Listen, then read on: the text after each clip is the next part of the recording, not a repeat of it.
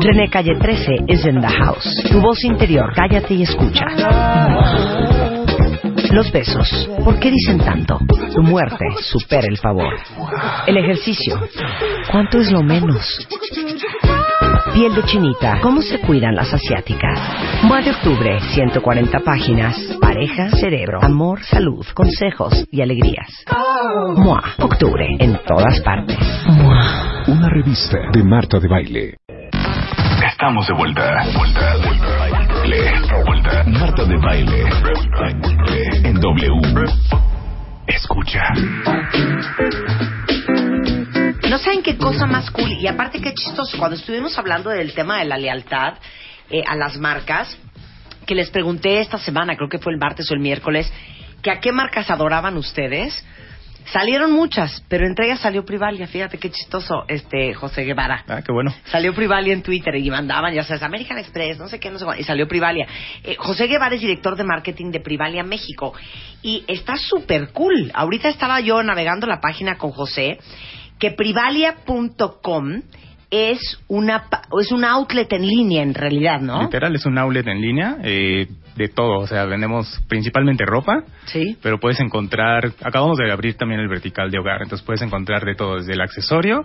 eh, lo, para vestir tu casa, para vestirte tú, el perfume, el anillo, los lentes, lo que quieras, ¿no? Claro, ahora, lo interesante de Privalia es esto. Cuando uno va a un outlet físicamente, pues son las tiendas que son. Y eso ya sabes que si vas a tal outlet, pues está fulana tienda, fulana marca, pa, pa, pa, pa, pa. Pero no es de que llegues al día siguiente y hay una tienda nueva, no es un pop-up store. Pero en Privalia puede haber marcas hoy y mañana puede haber otras. o sea, por ejemplo, ahorita estoy viendo en Privalia que está Benetton, Claro. que está este Bárbara Bui, que está este Crocs, que está Nike. Pero mañana puede estar Ferragamo o puede estar O Toes, o Tommy Hilfiger, o Adidas, las que sean, ¿no? También, o sea, tenemos todas las marcas que conoces y también marcas eh, muy nuevas que están naciendo en México también, ¿no? O sea, tenemos de todo tipo de, por de eso marcas. por eso es Privalia your daily fashion outlet. Claro, O sea, porque es- todos los días estrenamos algo diferente y cada marca o cada campaña que subimos está eh, con duración entre cuatro y seis días, ¿no? Máximo. O sea, que si tú... El chiste es entrar diario, cuentavientes, porque ahora sí que para agarrar la barata. Claro. Porque si tú no entraste la semana pasada y la semana pasada resulta de ser que estaba justamente todos los zapatos de Salvador, Salvatore Ferragamo en descuento, pues ya te la perdiste. No, y aparte como son súper descuentos, en este sentido, se agotan el primero o el segundo día, entonces tenemos que literal entrar luego, luego y ver las ofertas que tenemos en ese momento. Claro, a ver, por ejemplo, hoy te sale que hoy es el último día de una marca que estuvo súper de moda en los ochentas, pero que ahorita trae un revival cañón, que es Emanuel Húngaro. De hecho. Entonces, o sea, ahorita dice que el último día, es el último día para los descuentos en la joyería de Emanuel Húngaro, de 9 to 5 y de eh, ciertas marcas de relojes. Claro. Este es el último día. Hoy tenemos el último día. De hecho, esa campaña empezó a principios de la semana y ya te digo, este, tenemos que entrar todos los días porque si no se nos acaban, se nos acaban las ofertas. Pero evidentemente mañana vamos a estrenar nuevas campañas, ¿no? Claro. como todos los días. Y, y por ejemplo, ¿como qué cosas y a qué precios encuentras? Uy, bueno, encuentras de todo. Eh, calzado. A ver, dame un ejemplo de, ali- de alguna mi- tú que haya dicho, no manches lo que me acaba de comprar. Salvatore Ferragamo, por ejemplo, ¿no? Calzados que eh, para hombre, por ejemplo, en mi caso, o para mujeres, que encuentras desde dos mil pesos más o menos y son Oye, muy bien, originales. porque unos zapatos y- Ferragamo para hombre, pues de, a 7 y de a 8 mil. Exacto. ¿No? ¿no? Y aquí los encuentras en dos mil pesos, que son originales, que son buenos, que están eh, completamente salidos literalmente del stock, ¿no? Como tal. Entonces hay de todos los precios, porque igual estoy viendo aquí unos crocs, por ejemplo, de 519 pesos en 299, Claro. y inclusive hay facilidades de pagos. Tenemos muchísimas maneras de pago, ¿no? Tenemos tarjetas de crédito, tenemos tarjeta de débito, pero también puedes pagar a través de PayPal o Safety Pay o Pay Safeguard, que son este pago eh, transa- transacción eh, vía interbancaria o prepago en cualquier otro eh, establecimiento, ¿no? Ahora, ¿cómo van rotando las marcas? A ver, ¿cómo funciona eh, Privalia en el, en el back office? Bueno, tenemos todo un equipo de de compras, un equipo comercial, literal, Ajá. que va haciendo como un calendario y un mapa de, de- de campañas y de marcas. La idea o el ideal es que todos los días tengamos campañas tanto de calzado como de textil, como de tops, como de bottoms, como de accesorios, relojes, perfumes, etcétera, para que todos los días tengamos la oferta completa, ¿no? Y la rotación, aquí nosotros tenemos o estamos manejando alrededor de 400 marcas en México.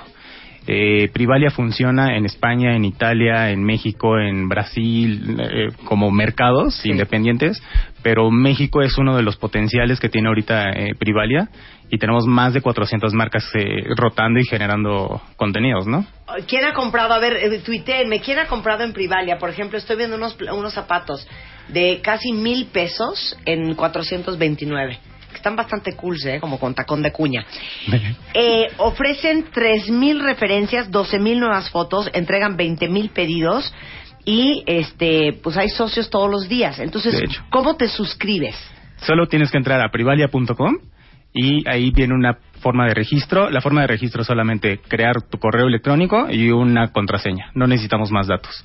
Y nada más dime una cosa, ¿tienen algún servicio que te llegue un mail diciéndote hoy hay nuevas marcas, hoy es el último día de tal marca? Todos los días mandamos un eh, newsletter Ajá.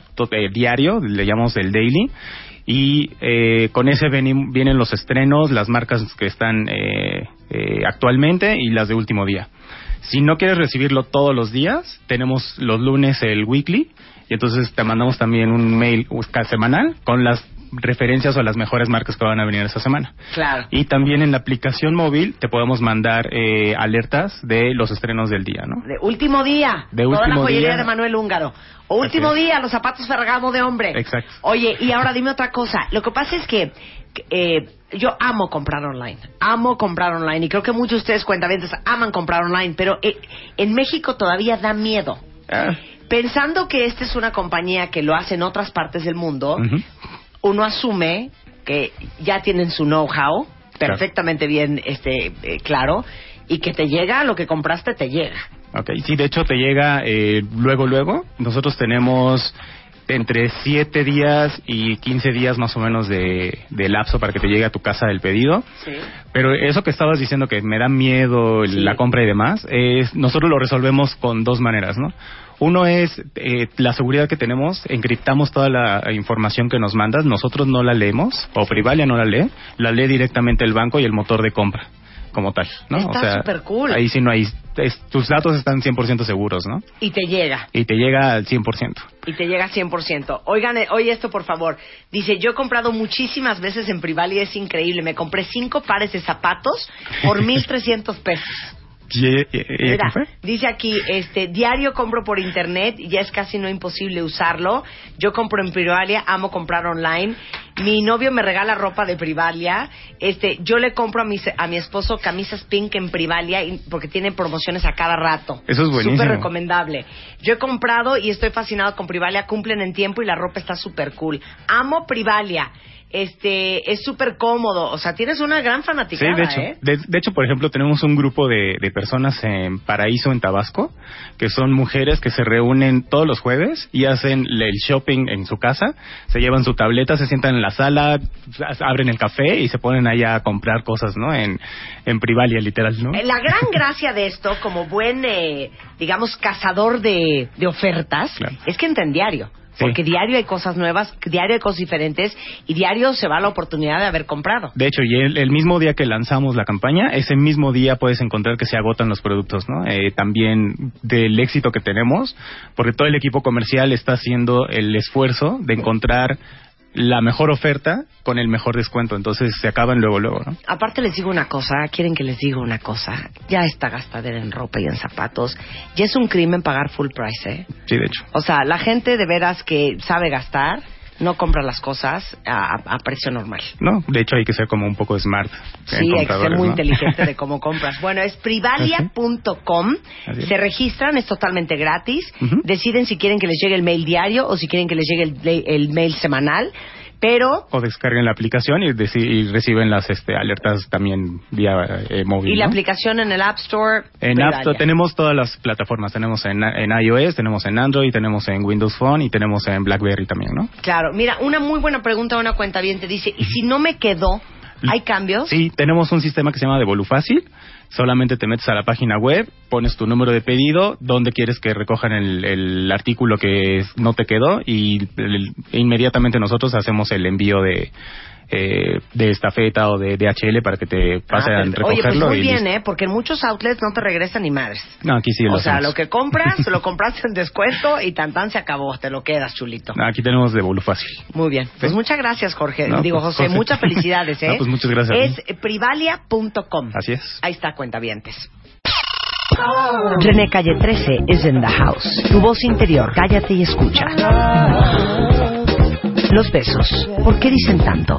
Tu muerte supera el favor. El ejercicio, ¿cuánto es lo menos?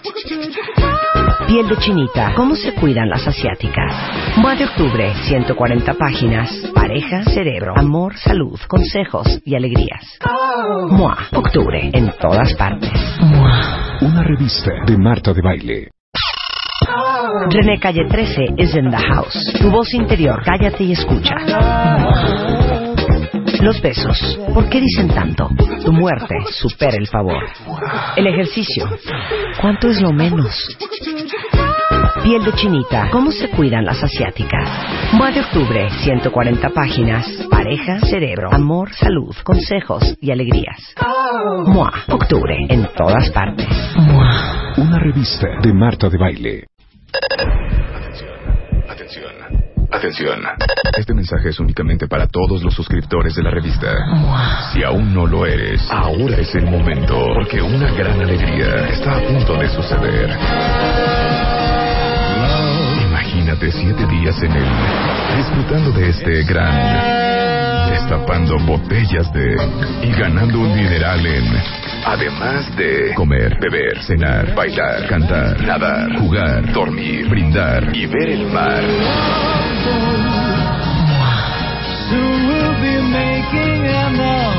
Métete ahora a martadebaile.com diagonal crucero muy pronto estarás en el en un gran destapando botellas de demuéstranos tu amor por una revista de Marta de Baile.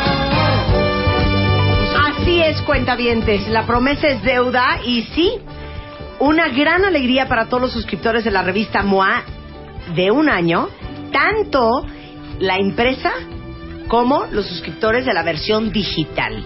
Entonces, si ustedes entran a martadebaile.com, eh, van a encontrar todas las bases de cómo le pueden hacer para, pues, esta gran alegría que les vamos a dar. Miren dónde. Pido ser Julie. We're expecting you Tú, el capitán Stubing. Oye. and love. Tú no eras del Love Boat, Jacobo, y claro, es de tu época. ¿eh? Claro, no de vengas tu a época. decir, no, yo veía los programas del 11 de Freud. No, pero lo malo de ese programa era que era domingo en la tarde-noche. Sí. Y ya Sí, estaba uno en la deprimido porque ya iba a ser lunes. Entonces, cuando yo tengo, o sea, yo pienso en el Love Boat o en la isla de la... ¿Cómo se llama? La isla de... ¡Fantasía! Y tengo, Claro. una, tengo una sensación de que ya va a ser lunes. De que lleve hasta el colegio Claro. al otro día. Sí. Pero ¿a poco sí pasaban los domingos Love Creo Boat? que sí, ¿no? No me ¿O acuerdo. Yo me acuerdo que era la Isla de la Fantasía, luego el Crucero del Amor. Era, un, era Los Ángeles de Charlie.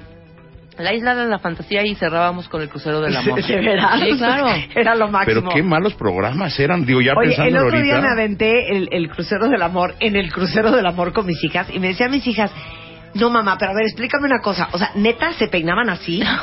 que sí. No, Sí. pero a ver, o sea, tú cuando veías este programa, ¿te parecía moderno? Y yo, que sí. Mm. O sea, ese pantalón que trae ese cuate, ¿a ti se te hacía que era de la época? Claro. Que sí. Claro. Y también de la época es el de, ¿cómo se llamaba? Patrulla motorizada, los de Chips, ¿cómo Sí, se llamaban? Sí, claro, Chip. Poncharelo. Qué Claro, horribles Chips. programas veíamos, con razón quedamos así. De Starsky and Hutch. ¿te Están acuerdas? afectados. Sí. Bueno, para todos los suscriptores de MOA, el crucero del amor, ¿ok? Entonces, entren a martadebaile.com, ahí está toda la explicación de qué tienen que hacer. Lo único que queremos es que nos demuestren cuánto aman la revista MOA y puede ser suya. Esta la gran alegría que hemos preparado para ustedes. ¿Quién no quiere ir al Caribe, hijo? Uy, ¿Quién no ¿quién quiere no? ir al Caribe? ¿Quién no quiere ir a un barco? St. Martin, St. Thomas, Barbados, Antigua, Martinique? ¿Qué más nos La raza y varios más. Turks and Caicos, La Raza, Valderas y varios más. Entonces, este, para todos los suscriptores a la revista MOA, ya sea en versión digital o en versión impresa, que tengan suscripción de un año, entren ya a martadebaile.com. Ay, Jacobo Dayan, no saben qué fuerte el tema del día de hoy, pero va a ser una gran cátedra y unas grandes clases de cultura general, de historia del ser humano, de Pues de la locura del ser humano, de más la bien. locura del ser humano. Hoy es el Día Mundial contra la Pena de Muerte. Hoy, 10 de octubre, es el doceavo año que se... Conmemora. Sí, Conmemora. iba a decir Sí, no. que se celebra, No. pero no, ¿verdad? No. Que Se se conmemora. conmemora. Sí. Que se conmemora. Y Jacobo Dayan, como ya se siente medio dueño de este programa, ya hasta invitados trae. Ajá. No, pues te, te- te explico cómo está la historia. O sea, aquí está con nosotros Marwan Soto, un Wow. gran amigo mío. Ajá. Hola, ¿qué tal? ¿Cómo Platicando con él el otro día. Marwan. Muchas gracias. Marwan es escritor. Sí. Y platicando con él en un café el otro día, me contaba la historia de su última novela, o su más Sí. reciente novela. La carta del verdugo. Sí, y cuando yo empecé a oír la historia de la guillotina en Francia, no daba crédito, porque uno piensa que eso son escenas de pintura del siglo XVIII, o sea, de la época de la Revolución de Francesa, y, claro. de- y se acabó. Claro. Y no, entonces me gustaría, digo, dije, "Ma- Marwan, tienes que venir al programa de Marta, porque es una gran, gran historia para Ah, yo pensé entender... porque es una gran, gran mujer. Ah, aparte, aparte. que le encantan las grandes, grandes, grandes historias. Entonces dije, bueno, esta es una historia que vale la pena conocer porque uno piensa que son escen- y, eh, la pena de muerte o la guillotina, que es todavía más bárbara. Lo ves lejano. Sí, o sea, uno, uno cree que eh, las ejecuciones siempre fueron con inyección letal o antes la silla eléctrica. Claro. Y no, bueno, la guillotina, pues digo que Marwan nos cuente la historia, pero Sí. es increíble la Pero, historia. pero, pero antes de que cuente la historia de Marwan, yo quisiera saber quién es Marwan. Hola. Eres escritor, pero Soy como escritor. investigador, pero no, ¿qué? soy escritor. Yo lo que escribo es novela. Ajá. ¿no? Eh, la Carta del Verdugo es mi segunda novela. La anterior fue Casa Damasco, sale el año pasado, también con Alfaguara como esta, eh, sobre el conflicto sirio, un poco a partir de una historia familiar. Yo vengo de una familia árabe, de origen árabe. Yo soy primera generación mexicano. Ay, qué bonito Eh, habla. Sí, pero Te ¿por qué vayan a bajar así? la chamba, Jacobo. Ya, ¿eh? ya. Sí. ¿Por Porque me, hablas invitó Jaco- así? me pidió Jacobo que hablara. Si yo realmente tengo otra voz totalmente distinta. Oye, pero ya quieres decir, ya tenemos que hacer parte 2, no sabes cómo Sí. te pensaba, di- dispénsame, Marwan. Hay que hacer parte 2 de ISIS. Pues de, de- de toda la región, sí. No, hay que hacer parte 2. Sí, Marwan también viene, es descendiente de allá, igual que yo.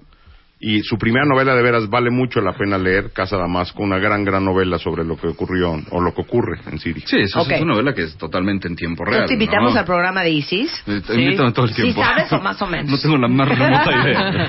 Bueno, entonces esa fue la primera. Y la segunda, que es la carta del verdugo. Exacto. ¿no? Es la historia del último ejecutor francés, del último guillotinero francés. ¿no?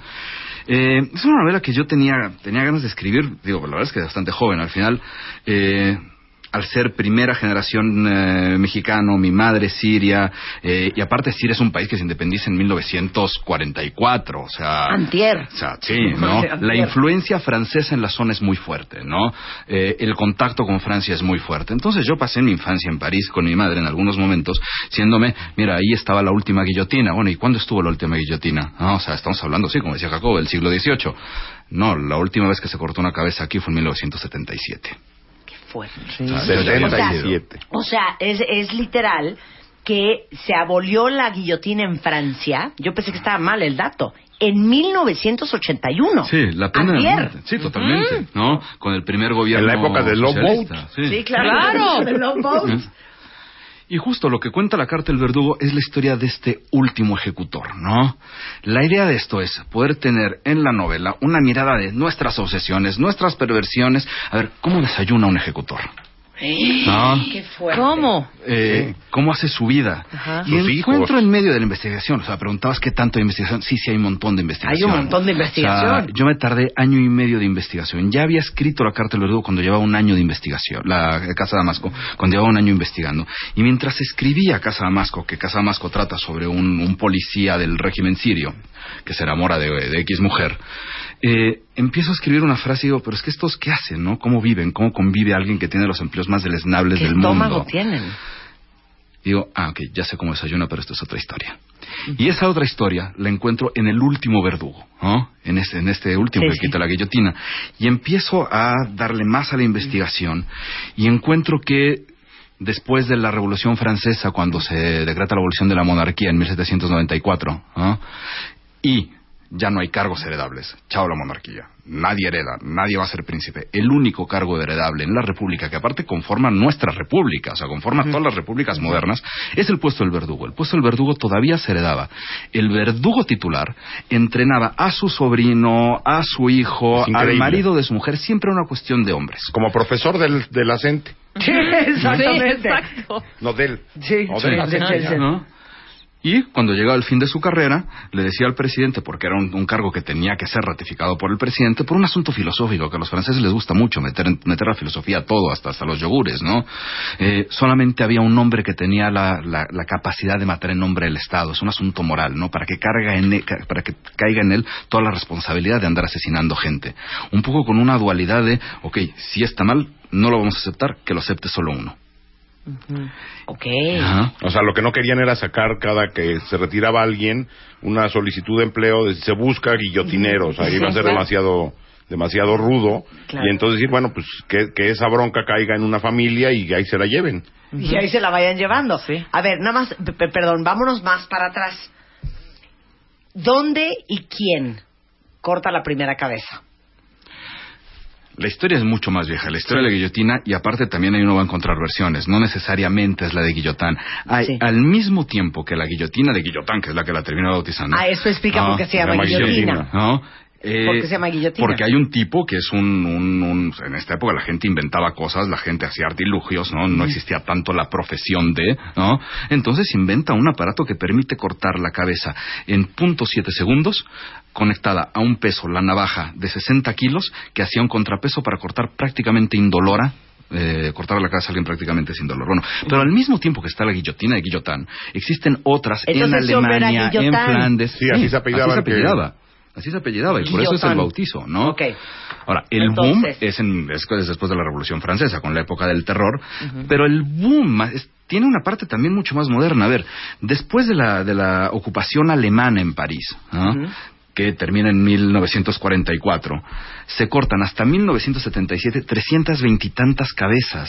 Eh, antes de entrar al aire, Jacobo y yo estamos haciendo Haciendo cuentas. cuentas, son, o sea, en 30 años, después de la Segunda Guerra Mundial hasta el 77, que es la última, 370 y tantas ejecuciones son 10 al año. Es 10 decir, al una año. al mes. Una, Una- cabeza una al mes, claro. más menos, de, del final de la Segunda Guerra Mundial a que sa- eh, se elimina la guillotina en Francia. Bueno, ahora sí les voy a hacer una pregunta que se las tengo que hacer ahorita.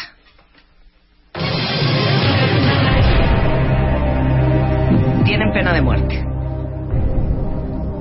Tienen una de tres. ¿Qué prefieren? ¿Morir por inyección letal? ¿Morir electrocutados? ¿O de un machetazo de la guillotina? O fusilado. O fusilado, claro. O la horca. O la horca. Ah, claro. horca. ¿O fusilado o la O la horca? O sea, horca. hay mucha opción. Sí, o la sí. cámara de, Muchas o la cámara de gas. Hay muchas más crueles. Eh, España ¿Cómo? mantiene la pena de muerte con el franquismo. El último ejecutado a garrote limpio. ¿no? Es en 60 y cacho.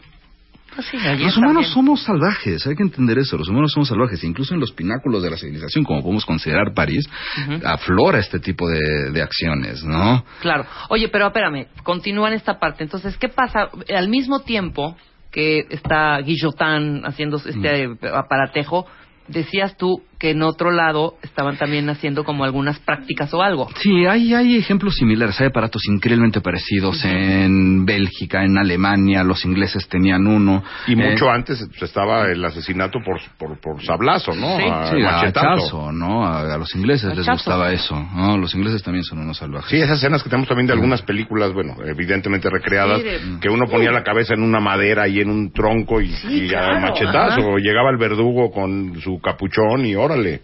Claro. Y ahora, era en una plaza, era enfrente de todo el mundo. La última ejecución pública en, en Francia se hace en 1939, Hijo, es que está cañón. afuera de Versalles.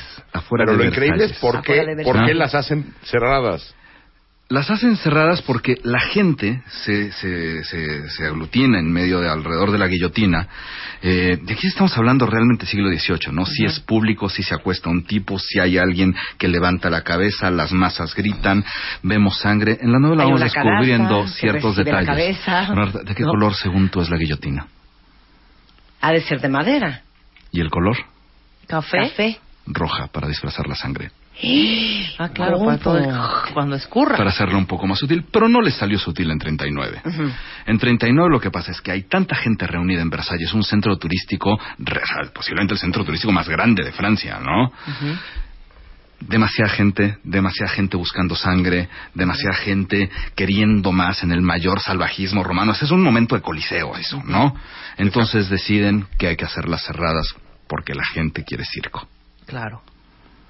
O sea, se, hace, se, se hacen cerradas para evitar que la gente se enardezca más. Claro. De ese tamaño somos.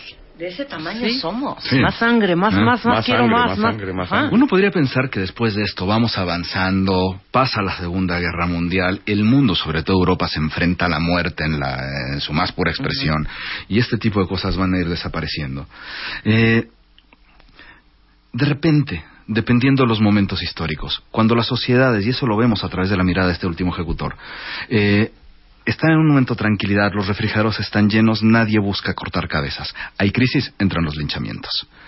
Entonces, de 1944 a 77, este ejecutor va viendo cómo su profesión tiene momentos para arriba, para abajo, para arriba, para abajo, y también dependen mucho de las estructuras sociales y de cómo se van buscando a los delincuentes, ¿no?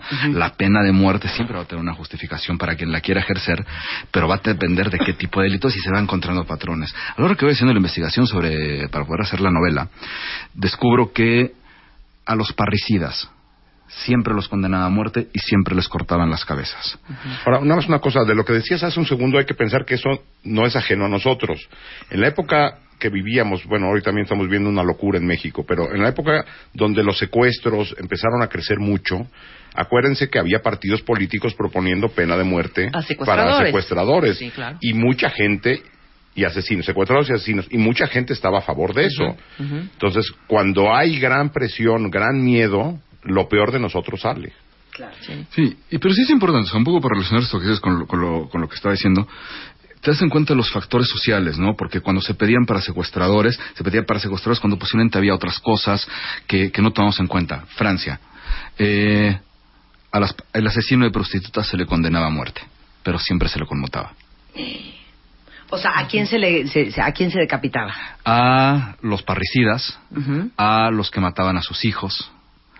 Y justo Algo a la traición a la o a la patria. traición a la patria. La traición a la patria es, es muy O sea, susceptible para todas. Se les conmutaba de vez en cuando. Sí, exacto. Depende de las estructuras sociales, depende cómo cada sociedad se ve país. misma. Va a haber, o sea, digo, para los para los gringos, si matas a un policía en Texas, vas a terminar en, en- en Sí, la pena de muerte, Claro. ¿no? Y ese es el mayor riesgo cuando hablamos de estos temas, que depende de las de las sensibilidades sociales. Claro. Y cuando hablas de la vida humana, no puedes andar tampoco jugando jugando mucho por ese camino. Ahora, ¿quieren escuchar algo uber perverso que seguramente en tus investigaciones lo encontraste, Marván? Que muchas veces las guillotinas dicen que no estaban bien afiladas.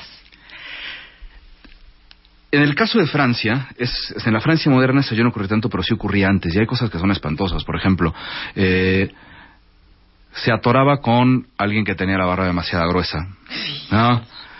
Eh, a las ejecuciones los franceses las hacían alrededor de las cuatro y cacho de la mañana, despertaban al recluso en las, a las cuatro de la mañana para que cuando amaneciera ya no hubiera muertos, para Sí. mantener una distancia con eso, ¿no?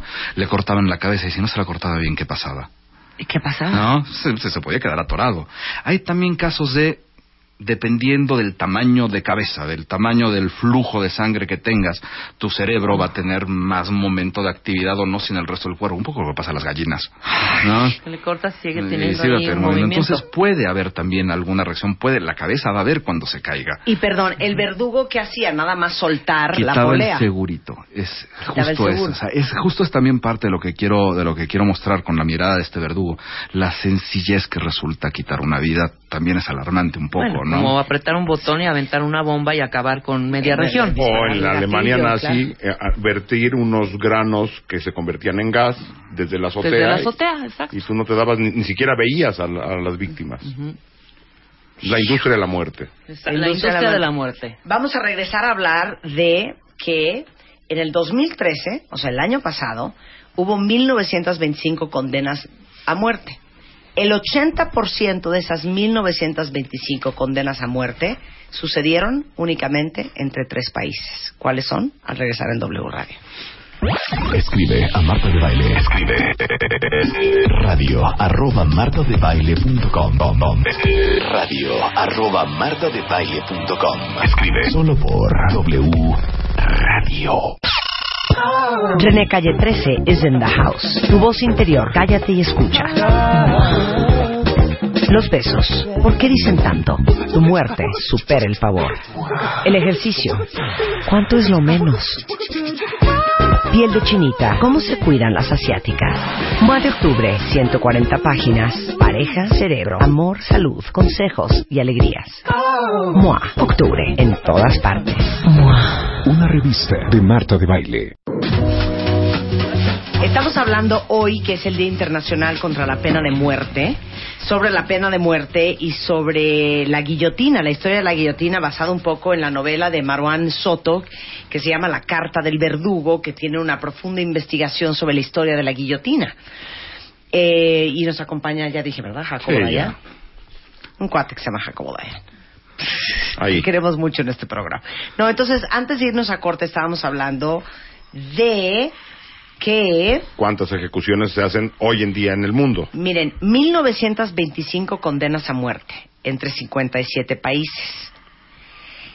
Se ejecutó al menos a 778 personas, dividido entre 22 países. Casi el 80% de estas 778 personas ejecutadas fueron ejecutadas entre tres países. Arabia Saudita, Irak e Irán. El problema es que El país que le sigue, el país que le sigue, y de hecho es el, el, el- el que tiene un gran signo de interrogación, es China. Pero como China, las ejecuciones son secreto de Estado, no se sabe a nivel mundial cuáles son esas estadísticas. no se sabe las de China, pero entonces es- tienes Arabia Saudita, Irak, Irán y luego viene Estados Unidos. Sí, Estados Unidos, ahí, ahí les van los números. Irán, 369 ejecuciones. Irak, 169. Arabia Saudita, 79. Y ahí sí, hijo, a la menor provocación, ¿eh? Y Estados Unidos, 39. De las cuales, en los últimos casi 80 años, han sido a 10 mexicanos. Bueno, habría que hacer todo un análisis de a quién se le condena a muerte. Ahora, hay que entender la diferencia. No es lo mismo una condena de muerte después de un proceso que, que- judicial que te lleve a la, a la pena de muerte en, en algunos países. Todavía cincuenta y tantos países en el mundo tienen pena de muerte. Y otra cosa es una ejecución extrajudicial, es decir, fuera del sistema judicial. O sea, O- O, o sea, Ayotzinapa, o sea, Tlatlaya. Lo que estamos viviendo en Está México. pasando ahorita en lo que Guerrero. está pasando acá. Y el que Estado fue- Islámico también. Sí, O el Estado Islámico. Es decir, que- pero en el Estado Islámico de men- no es un grupo armado. En este caso lo que tenemos es a fuerzas del Estado tomando decisiones de quién debe morir y quién debe vivir y ejecutando a gente en la calle o en donde sea. Ese es, ese es un crimen mucho más grave. Esto, lo que estamos analizando en, en este programa es cómo personas detenidas, llevadas a juicio, procesos justos o no, sí. un juez determina que es culpable y que, la, vive o met- muere. y que la pena que merece, porque su, en su ley de ese país se permite, es la pena de muerte. Son cosas diferentes. Claro. En México, platicando también con Marwan, la pena de muerte se eliminó de nuestro sistema legal apenas hace nueve años. O sea, ya no se ejecutaba desde 1917, bueno, 30 y treinta y cacho, tantos, hay sí. algunos todavía, y seguía vivo en la ley y se eliminó en 2005 en nuestro país. Lo que sí tenemos un severo problema en México es de ejecuciones extrajudiciales. Es decir, de fuerzas del Estado en- en el- o asesinatos, lo- yo diría que serían otro tipo de problema, que es que el crimen organizado eh, lleve a cabo ejecuciones, también es un grave problema. Pero hay un problema moral mucho mayor cuando es el- las fuerzas del Estado quien es el que ejecuta a las personas. Sí, digo, hay una carga moral distinta ahí y aparte también lo que estamos haciendo, estamos contradiciendo la labor del Estado, que esa es la parte más grave, ¿no? Ya sea porque sea extrajudicial o judicial, el simple hecho de tener una cercanía con el Estado rompe con la idea natal del Estado y para qué formamos Estados. Y este es un asunto de ponerse griego, tampoco es algo que, que tenga una discusión que muy subjetiva. No, pero no es lo mismo, yo no insisto, que el Estado ejecute a alguien porque en su sistema legal está permitido, porque eso ya pasa por todo un sistema Claro, judicial. Libre y a diestra y y siniestra. que la otra es yo voy en la calle y yo y viendo a decido. nuestros maridos platicar, ¿no? Tú sabes. Digo, me preocupa mucho más la ejecución del Estado, infinitamente más. ¿Ves? Sí. ¿No? No, venga, venga, claro. venga, Bueno, venga. retrocesos. Indonesia, Kuwait, Vietnam y Nigeria reanudaron las ejecuciones. Este, y eh, Japón, Sudán, India y Malasia intentaron ocultar que siguen aplicando la pena capital. hay un dato muy curioso que salió hace unas semanas que a mí me llamó mucho la atención. En Bélgica está prohibida la pena de muerte. Una persona que estaba condenada a cadena perpetua, que es el maxi, la máxima pena en Bélgica, solicitó al Estado ser ejecutada. Ese es un caso interesante. Es decir, esta persona dijo, yo prefiero que me maten a, a echarme toda la vida en la cárcel. Y metió una demanda contra el Estado para ser ejecutado. Ok. Es decir, eutanasia activa, no sí, pasiva, sino eutanasia activa. También hay mil discusiones sobre si la pena de muerte tiene sentido o no. ¿eh? Ah, no, estoy O de sea, acuerdo, pero en este caso... Digo, la sobre, persona la, sobre la, la cadena perpetua, ¿no? Estoy de acuerdo. Ah. En este caso, lo único que me llama la atención es de que este tipo gana el caso y va a ser ejecutado por inyección letal, me imagino, final en estamos hablando de los absurdos del hombre, estamos hablando, hablando de los absurdos de nuestra civilización y cómo tratamos Pero en de- este de caso no es el Estado. Marwan. En este caso es la persona que decide morir. Sí, sí, sí, que él pide. Es muy interesante, ¿no? A decir, consecuencia tengo de- derecho yo a pedir Sí, al. Estado. A consecuencia de una posiblemente mal práctica, una práctica que uno puede dudar, que es la, la cadena perpetua. Bueno, pero si yo estuviera en la cárcel y me meten 25 Sí, claro, años de cárcel, no. también puedo decidir No, que yo quiero aplaudo morirme. quien se quiera suicidar con las razones que tenga. A mí se me hace Pero estando en la cárcel no te puedes suicidar. Sí, claro, Claro. claro. Bueno, a menos que te presten unos, un cordón o algo. Qué estúpido eres. Pero si no, como entonces en Bélgica, en países civilizados, donde cosas así no le puede uno dar lana al custodio para que le traiga una navaja. Pero no lo puedo, o sea, si conocieran a, a Jacobo, a Jacobo Dayan y supieran, yo soy pequeño, yo soy, yo soy de baja estatura, Jacobo no, ¿no? Pensar en Jacobo con un cordón queriendo suicidarse. No. O sea, de agujeta, ¿no? Una agujeta, una corbata. una corbata. No, pero ahorita estamos platicando en el corte cuentavientes para, para que se sientan parte de esta conversación. Neta, ¿cómo preferirían morir? Que yo así. O sea, una inyeccióncita, pero ahorita ya Maura Sí, me pero está yo también pensé que la inyección que letal era buena idea, pero les digo algo, la inyección letal, así como cuando te van a operar, que ya empiezas a sentir que te estás durmiendo, lo mismo has de sentir sabiendo Que te estás que muriendo. ya nunca Que te ya vas no. a despertar.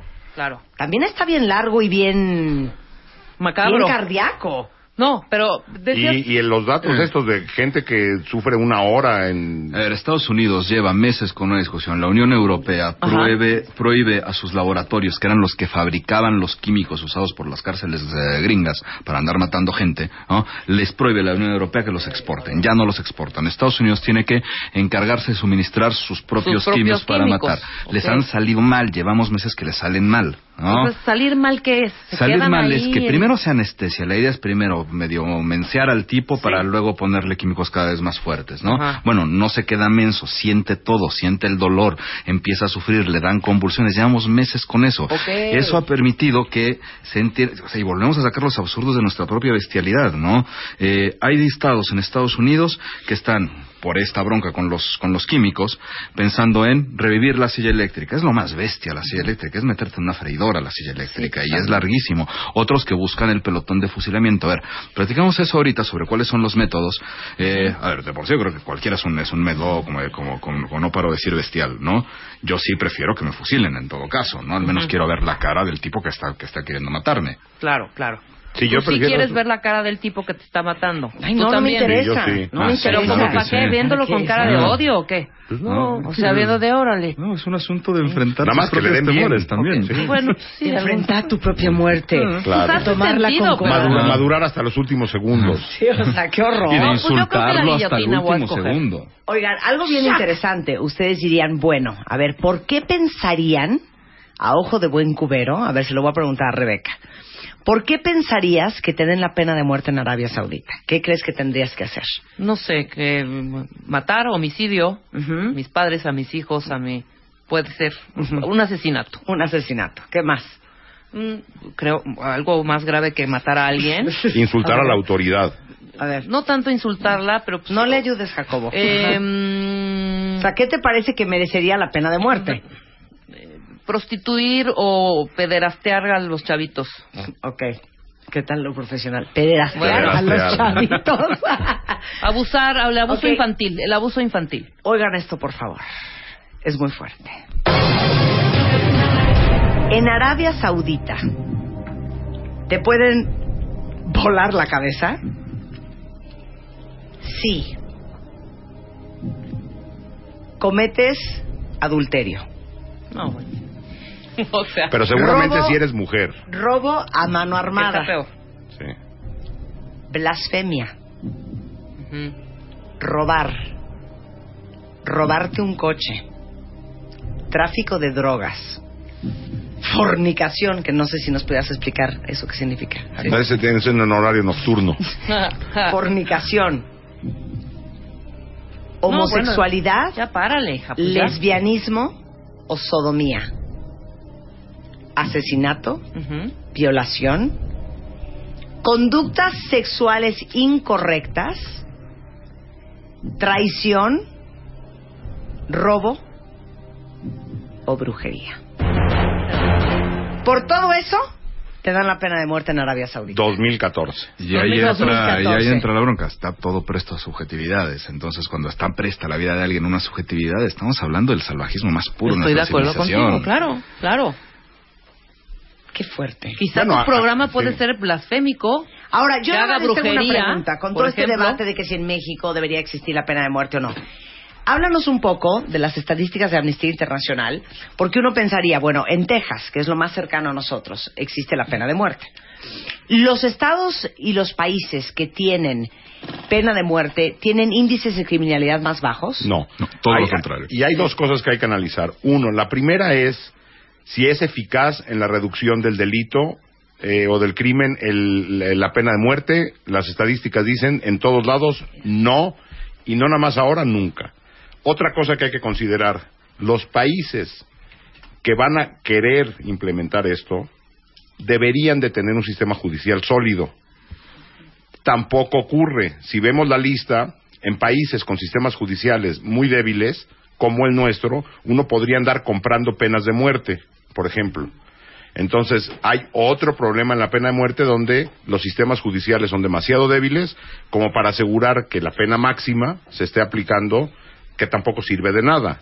Hay un, un momento en la carta del verdugo, cuando ya es viejo el ejecutor, que llega a la prensa a entrevistarlo porque descubren en Bélgica a un violador de niños que fue ejecutado y resulta que no era el Claro. no era el no era el, el personaje no aparece el verdadero asesino el verdadero criminal y demás 20 años después y el hombre se tiene que enfrentar justo a eso no Y si tienes países donde... estamos hablando de Francia y Bélgica estamos hablando de países más serios que el nuestro Yo sé, por eso. Entonces, es una, es una condena que no tiene para atrás. sí claro que no sirve de nada. Y si vemos los países, son tremendos. Son 98 países en el mundo que hay abolición absoluta para cualquier delito. Ujú. Eh, hay eh, 35 que lo tienen en ley, pero que en la práctica no lo usan, como era México. Ajá. ¿sí? Y 58 eh, que todavía sigue viva y en uso. Sí es Sí importante aplican, el que, o sea, tampoco hay que hay que minimizar el que existe en ley y no se aplica, ¿no? Sobre todo a ver los que estamos, bueno, tal vez los que no son una edad parecida a la mía, nos vamos a acordar de cuando éramos más jóvenes que existía la ley fuga, por ejemplo. Sí. ¿No? La ley fuga era que alguien se escapaba de un policía, el policía tiene derecho a dispararle por la espalda, ¿no? No, estoy de acuerdo, habría que el- eliminarlo. En el momento en el que tienes en ley, aunque no se aplica, tienes el sustento filosófico para que el Estado encuentre el menor pretexto para poder matar a alguien. Claro. ¿Ah? O sea, la tendencia tendría que ser no nada más a que no se practique, A que no exista sino la que legislación. en todos los países quede abolido. Es un camino que de a poco se va logrando, pero vamos muy lento, vamos. Pensaríamos que hoy hay 192 países en Naciones Unidas. 58 sigue sigue vivo esto. Sí, sí, sí. Es decir, una octava parte. No, una cuarta parte, perdón. Ahora, ¿ayuda o no la pena de No, muerte? no, no, no Dame disminuye. números, dame números. No dame disminuye, números. no ayuda. O sea, aquí están los datos. En Estados Unidos ya hay 18 estados que se dieron cuenta que esto no va, que no funciona para nada. Y ya hay 18 estados donde la pena de muerte fue eliminada en los Estados Unidos. Eh, la gran mayoría de los estados donde sigue aplicándose también es donde sigue habiendo más, más, más delitos. A ver, sí hay que entrar un poco en la discusión de los números y si ayuda o no ayuda, ¿no? A ver, no existe un solo estudio que compruebe que si hay pena de muerte haya reducción. Tenemos, y eso, de de verdad, yo estoy también vendiendo una novela, entonces, en- o sea, y eso pasa, ¿no? Se le ponía, cuando se manda la, la guillotina al centro de, las, de los patios de las prisiones era para que los reclusos que estuvieran en las ventanitas, en sus celdas, vieran el desastre y dijeran, que yo no quiero que me pase eso. Muchos de estos, y eso sí hay varios estudios, ¿no? Salen y cometen crímenes mucho más fuertes que los que los llevan ahí una primera vez. Entonces, bueno, ese no es la efectividad. Pero existe otro argumento de los, de los, de, de los pro pena, ¿no? Que, que se tiene que discutir, que es, eh, El Estado no tiene por qué no, pagar. un asunto de venganza. Ah, pero el es Estado no hace venganza. ¿no? Entonces, no, pero vamos a pensar, si hay alguien que, pie- que o sea, y es un argumento que para mí es súper rebatible, ¿no? Si hay un tipo al que le mata no sé qué y quiere que maten a, que asesine el Estado al, a- que justicia el Estado al, al asesino de su hijo, va a decir, al menos con eso tengo un tal. No, estamos entrando a la venganza y la venganza no hay que olvidarnos que es el nivel más primitivo de justicia. Si estamos pensando de vuelta en el talión como una solución, hemos avanzado muy poco en dos mil años, en serio. O sea, Yo- para yo que no el quiero Estado administre el ojo por ojo no tiene sentido. Ah, Sí, claro. O sea, estamos hablando del código Hammurabi, ya pasaron suficientes miles de años para tener ese mismo lenguaje, ¿no? Es que eso, eso, eso se llama en Irán quesas de la ley Sharia, que es vida por vida. Sí, por eso, por no, ojo. y, y ojo por ojo está en la Biblia. Sí, sí, sí. bueno, claro. y vamos a retomar textos. Sí, Su claro. su primera hay que retomar, hay que retomar legislaciones de hace 3.300 años. Yo no quiero tiene eso. sentido. No, No, imagínense, estamos si y los Irán, ya no argumentos- se me han volado la cabeza a todos. Imagínense que en Irán Ajá. te pueden dar pena capital por adulterio, violación y sodomía. Ajá. O sea, tú tienes sexo anal con Claro. alguien de tu mismo sexo Y vámonos. y el Estado se entera y O vámonos. sea, el- ¿desde cuándo el Estado tendría que regular lo que ocurre en mi cama? Exacto. Es ridículo, es ridículo. Y todavía veíamos inte- intentos de esto en la segunda, en la Alemania nazi, intentos de esto en el Gemer Rojo en Camboya. In- hay varios intentos ya en el siglo XX de regular la sexualidad. Es brutal. Claro. O la prohibición de la homosexualidad en muchos países que consideramos pues, el próximo mundial será en un país donde es, es delito. es una discusión que en algunos lugares de nuestro país está de forma espantosa. Claro, también. habría que ver lo que... Bueno, y en muchas partes del país se sigue hablando de, de pena de muerte, de venganza, de no tenemos por qué andar pagando que con, con nuestros impuestos a un tipo que o una mujer que está en la cárcel que asesinó a alguien. Es decir, Sobre todavía nos cuesta. muchos, eh, una población que paga mucho impuesto aparte, ¿no? Sí, como si, no- sí, claro, como si nosotros pagáramos todos nuestros impuestos. Y de la lista de países ejecutores eh, aparecen tres desarrollados.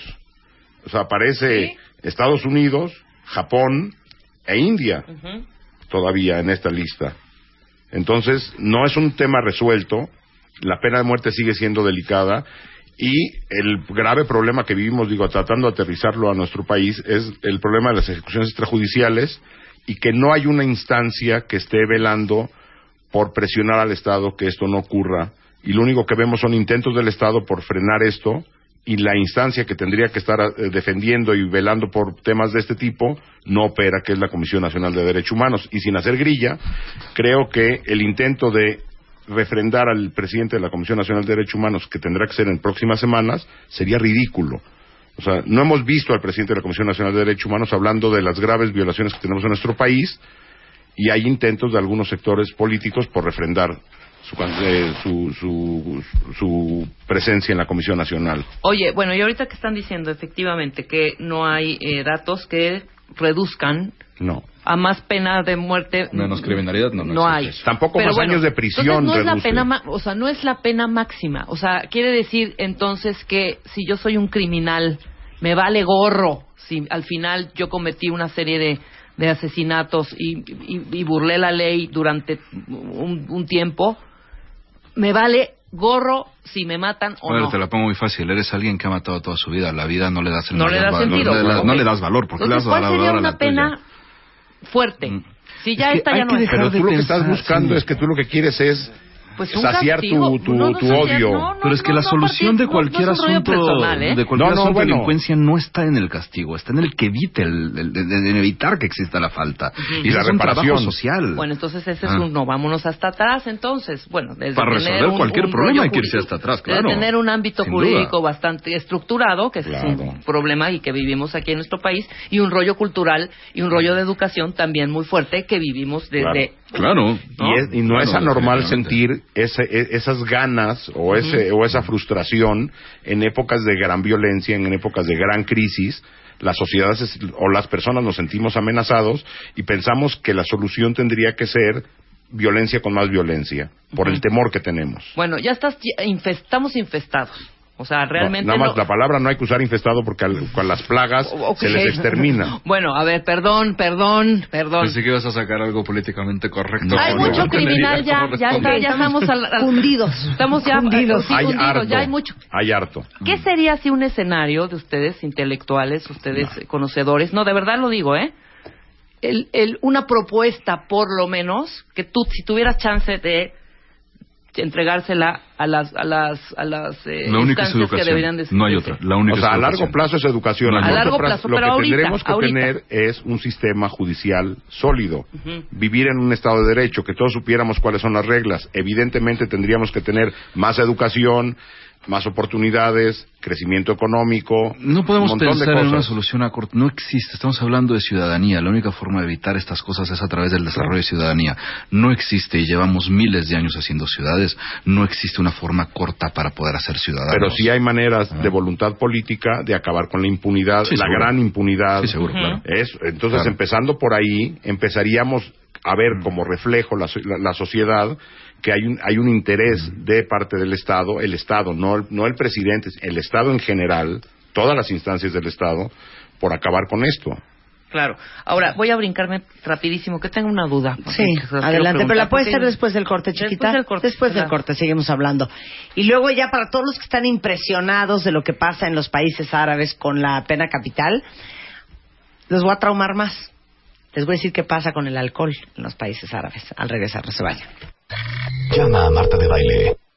Llama a Marta de Baile. Llama a Marta de Baile. Llama a Marta de Baile. Llama a Marta de Baile. Llama a Marta de Baile. Llama a Marta de Baile. Llama a Marta de Baile. 5166-8900. Llama a Marta de Baile. Y 01800-718-1414. Llama a Marta de Baile. Llama a Marta de Baile. Marta de Baile en W. René Calle 13 is in the house. Tu voz interior, cállate y escucha. Los besos, ¿por qué dicen tanto? Tu muerte supera el favor.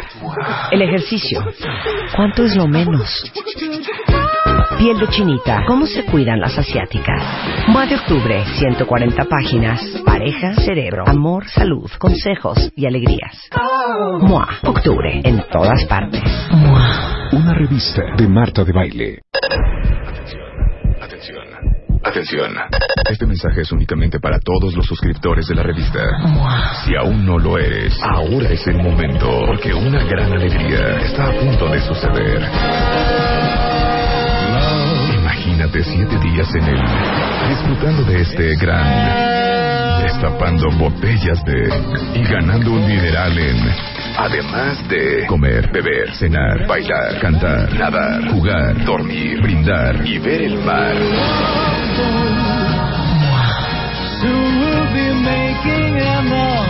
Métete ahora a martadebaile.com diagonal crucero. Muy pronto estarás en el en un gran Destapando botellas de Demuéstranos tu amor por una revista de Marta de Baile. Pasamos de hablar de la pena de muerte, porque hoy es el Día Mundial contra la Pena de Muerte, a nivel mundial, internacional, universal. Pero apenas hace 12 años. Apenas hace 12 años. Está con nosotros Jacobo Dayan y Marwan Soto, escritor que acaba de publicar la novela La Carta del Verdugo de Editorial Alfaguara, que está de venta, me imagino que en el Fondo Económico. Está en el fondo todavía no llega, ju- justo al fondo todavía no llega, espero que llegue el próximo mes. Ahora Pero las en librerías. Se tarda aún más en la distribución, ¿no? Sanborns es mucho más complicado. Pero eso no está en Gandhi, está en Péndulo, está en el sótano, en todas las librerías normales. Eh, la publica Y es la novela de la historia del último El verdugo. último verdugo francés, el último guillotinero. Y, y nada, eso se presentará el 6 de noviembre en el péndulo de Polanco, a las 7 de la noche. por si quieren ir a conocer a Marwan. Oigan, de la pena capital pasamos a hablar de, porque ya hablamos de todos los países que son principales ejecutores como Irán, Irak y Saudi Arabia y China y Estados Unidos, pero algo también muy curioso para todos los que estaban en shock en Twitter por los fun facts que les estuvimos tuiteando, es que en Arabia Saudita, aparte de la sodomía y de la violación y de la traición y de todas esas minucias que te pueden llevar a la pena capital, si te cachan bebiendo alcohol, traficando alcohol, y bueno, ya ni Dios lo, lo diga, produciendo alcohol, mínimo, si te cachan echándote un shot de tequila a ti, En Rebeca, la calle, ajá. 500 latigazos. Hijo. No, es son brutalidades. Y de hecho está tan prohibido el alcohol en los países árabes que si tú eres alcohólico, porque tienes alcohol pirata, y quieres tratarte, no hay clínicas de rehabilitación. O sea, no hay un Alcohólicos Anónimos 12 No, pasos, no, pues nada. no. Tienes que viajar a otra parte Sí, para, para curarte. Su terapia, exacto. Y lo que hay son, son hay, hay algunos lugares de tolerancia para extranjeros, por ejemplo, En diplomáticos, en y- Dubái, en los hoteles, hay zonas como de tolerancia, donde sí los, los extranjeros pueden venir a hacer sus locuras. Exactamente. Y ahí sí te puedes echar tus drinks. Nada más. Nada más. Qué horror. Y uno Pues, que pensaría que, que en este que en el mundo del 2014 todo eso ya no existe, ¿no? Bueno, pues, Sí existe. todo eso existe y los horrores también de nuestro país existen. Bueno, pues ahí está. Ya aprendieron un poco de la historia de... Pues aquí se La aplica la pena de muerte sin consultar a muerte. nadie, ¿no? Ese es el ejecución, punto, ese es el O sea, ejecución ejecuciones, judicial. son ejecuciones. Pero socialmente el punto es importante. ¿eh? Sí. La aceptación social es algo que es terrible al final. Exacto, Sí. porque... A ver, eh, voy a hacer un sondeo pequeño de opinión. Ajá. Aviéntense en Twitter y en Facebook, cuentavientes. ¿Quién de ustedes está a favor de la pena de muerte y quién no? Sí, no importa el crimen, cada quien que, que invente el suyo. o sea, Sí, yo lo comentaba, yo estaba en contra hasta hace unos unos momentos. Hasta en los momentos. O sea, Hay una, investi- sí, Aunque me hay Jacobo investigación de, de- jurídicas de la UNAM que dice que 6 punto cacho, 6.5 está a favor. Y, y también entra otra bronca, si ponemos esas decisiones al voto... No, no, no, mayoría de votos. No, no puedes hacer así. No, no, no, no lo puedes hacer así. No, no, no. No es que. O sea, no es un asunto de levanten la mano quién está a favor y entonces si somos más, entonces que se, que se legisle en ese sentido, no. O sea, bueno, es un derecho, la vida es un derecho al, de, de entrada. Pero aparte del derecho, puedes es poner a votación el eso. concepto del Estado se, de- se derrumba. O sea, no tiene sentido ya un Estado que pasa a ser parte de la barbarie. En ningún momento en que pongas la- a las mayorías a decidir sobre las A ver, ¿qué minorías estás hablando de un Estado Mira, responsable. apúntame, apúntala. Saca una pluma. Ahí va. Les voy a dar la estadística aquí al aire, en vivo, en este momento en W Radio. ¿Quién de ustedes, cuentavientes, está a favor de la pena de muerte y quién está en contra? En contra. A favor. A favor. A favor. En contra. A favor. A favor. Ay, güey, es que se- ahora sí que se dejan venir como gordo tobogán. A favor. A favor. A favor. En contra. A favor. A favor. A favor. A favor. Ahora resulta que voy a A tener que pedir una disculpa. En contra. A favor. En contra. Está cañón, ¿eh? ¿Cuántos vamos ya en ese, en ese, en ese, en esa pequeña muestra que acabo de mostrar? 14 a favor y 5 en contra. Ok, siga Nada más apuntando. 14. Por A eso, pero favor. tienes 75% a favor. A favor. En contra. A favor. A favor. A favor. A favor. En contra. En contra. A favor. A favor. a favor, a favor, a favor. Yo quiero tener una discusión con todos los a favor en Sí, Twitter. no, no. No, vamos a tenerla, vamos a tenerla, vamos a tenerla. Hay, hay, hay, hay una frase que leí en una novela que decía que en épocas de crisis solemos ver el mundo con los anteojos de nuestros peores miedos. Y entonces yo creo que esta es una reacción de la locura que estamos viviendo en México. Y estás hablando de una novela fantástica aparte. Sí. Estás hablando de las buenas personas de Nirvana. De Baram, de Nir Baram, exactamente. Es, es el mejor libro que he leído en los últimos años. A favor, a favor, a favor, a favor, a favor. en Eso contra. lo que viene a hablar es de, de la sociedad en la que vivimos. No, ni, ni bien ni mal, vamos, cada quien que tenga sus propios estándares, pero el esa Estado... es una muy buena radiografía de lo desesperados que estamos. Claro. Claro. Por Ahora, una cosa es lo que yo pueda opinar como persona y otra cosa es el Estado que tiene que ser. Ajá. No podemos llevar esto a que el Estado se convierta en un ejecutor. Pero ahora les voy a decir una cosa. Yo no me voy a ir tan elevado, me voy a ir a la vida real. Tú estás totalmente a favor, para todos los que están a favor de la pena de muerte, que si alguien viola a tu hija, le den la pena de muerte. Y si el violador es tu hermano, Déjame, o tu hijo, déjame responderte con una cosa. o tu hijo. Mi familia es de Siria, ¿no? Gracias a un jefe de Estado, a un dictador, he, perdí, he perdido dos casas. Indirectamente se han muerto dos familiares. Muchísimos amigos han muerto en la guerra civil que llevamos tres años y cacho. Yo no quiero ver a, a- a- a- a Assad en- muerto. Yo no quiero que lo linchen como a Hussein. Yo lo quiero ver en la cárcel. Sí, que también ese es otro, ese es otro tema. Que muchos dicen, ah, qué padre que te maten. No, que te refundan y que te friegues los Pero- siguientes 70 Pero años tú en la lo que cárcel. sigues buscando es venganza. Pues es lo que todos buscamos. No, No. tenemos que buscar justicia, no venganza. La venganza Y es el nivel reparación a más las bajo de la justicia, insisto. O sea, si matan al violador o matan al... No ganas, o sea, lo único que estás sa- saciando es tu sed de violencia. No hay reparación real a la víctima. No aseguras que esto no vuelva a ocurrir. Lo único que crees es que, que muerto el perro se acabó la rabia. No. Es que yo estoy abogando por todos los que están a favor y después voy a abogar por todos los que no están a favor. Muy bien. Pero uno pensaría, yo te podría debatir y decir, perdón, pero sabes que si le dan pena de muerte a tres secuestradores, el siguiente no lo pensaría más. No. Eso es... lo- la estadística ahí está de décadas. No. No, entonces en, lo- en Texas no habría ya asesinatos. Y por ahí tenía, ¿no? El Es, dato de- del es el índice. estado con más pe- este, ejecuciones Sí, no, y no. uno de los con, Con más delitos. mayor inde- exacto, mayor índice criminal. O sea, lo que tiene son sociedades violentas que creen que se resuelven las cosas de manera violenta. Y no. Lo que se tiene... El, el tipo que en Noruega, que mató a setenta y tantos jóvenes, ¿se acuerdan? Sí, sí, claro. Bueno, vean, busquen, googleen la, ca- la prisión en la que está Breivik, se, se apellida así. Yo, yo me quisiera ir a vivir ahí. Disneylandia. Es increíble su prisión. El tipo está solicitando, por ejemplo, poder estudiar una carrera universitaria desde la cárcel. Es decir, las sociedades menos violentas encuentran soluciones de justicia menos violentas. Las sociedades que creen que todo se resuelve a trancazos. Y hay una escena dentro de la película, del documental de Michael Moore, claro. de Columbine, creo que era la de Columbine, donde hace una, en, en caricatura, la historia de los Estados Unidos, donde todo lo tratan de resolver con, con violencia. Es una sociedad con temor violenta que resuelve todo de manera violenta. Cuando empiezan a explicar el origen del Ku Klux Klan y, Exactamente. y su Entonces, formación en la NRA. no es la solución. A ver, yo les voy a decir quiénes son los 65 mexicanos que se encuentran en la lista para recibir pena de muerte en Estados Unidos. Estados Unidos, que A también ver es qué un opinan asunto gravísimo. Sí. Bueno, Abel eh, Revilla, que mató a disparos a su esposa, a dos hijos, al suegro y a la cuñada. Moisés Mendoza, que mató a una mujer, escondió el cuerpo en su casa y después se deshizo de él.